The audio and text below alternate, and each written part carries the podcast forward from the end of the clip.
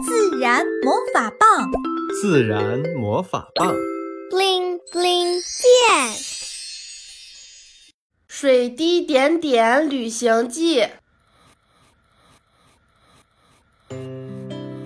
我叫点点，在云朵学校读一年级。现在我正在进行一次奇特的旅行，这是我们小水滴每年的学习任务之一。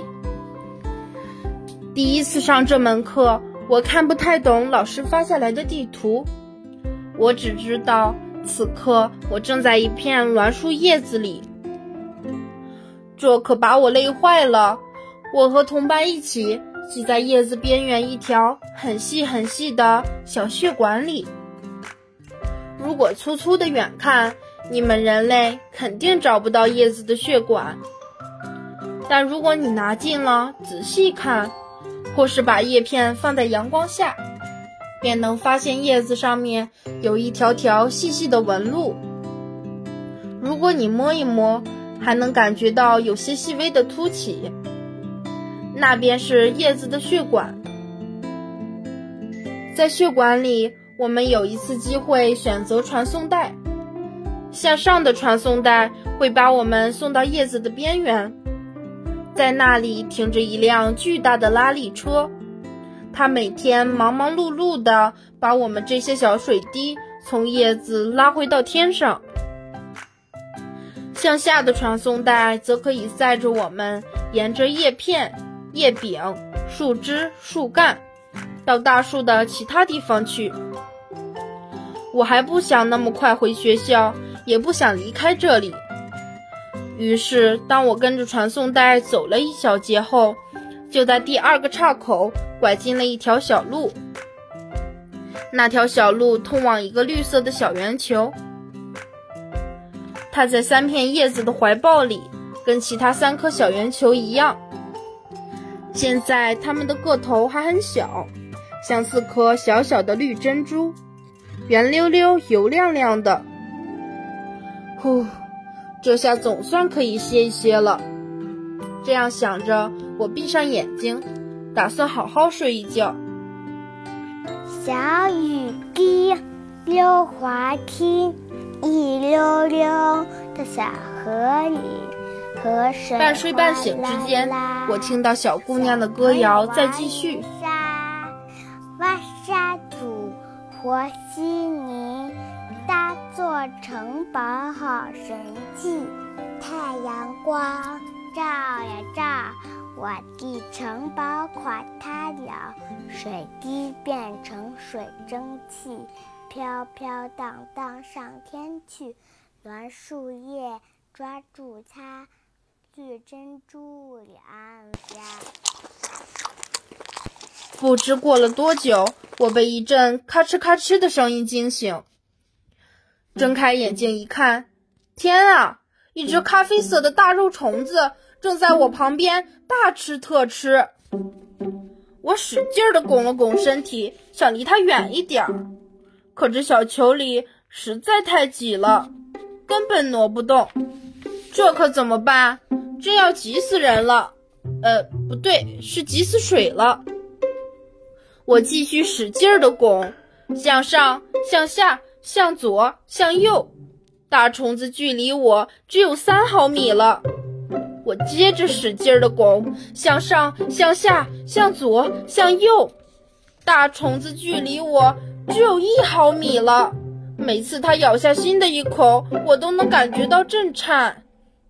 我玩命的拱，向上，向下，向左，向右，但是来不及了。这一次，大嘴巴头下的阴影完全笼罩了我。啊呜！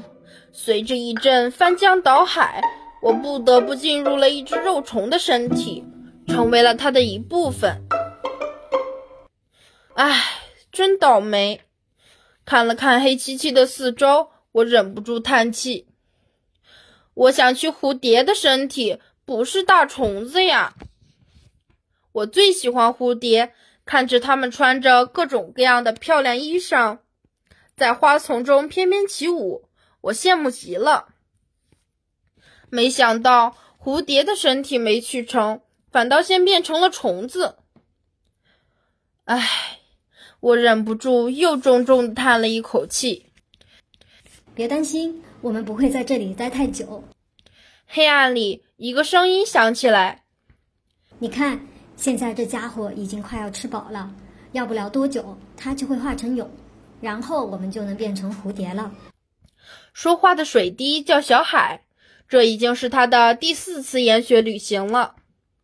小海哥哥说：“虫子最后都会变成蝴蝶，我们只要耐心等待就好。”我顿时高兴了起来，能在这里遇到学长，还能完成自己的梦想，可真幸运呀！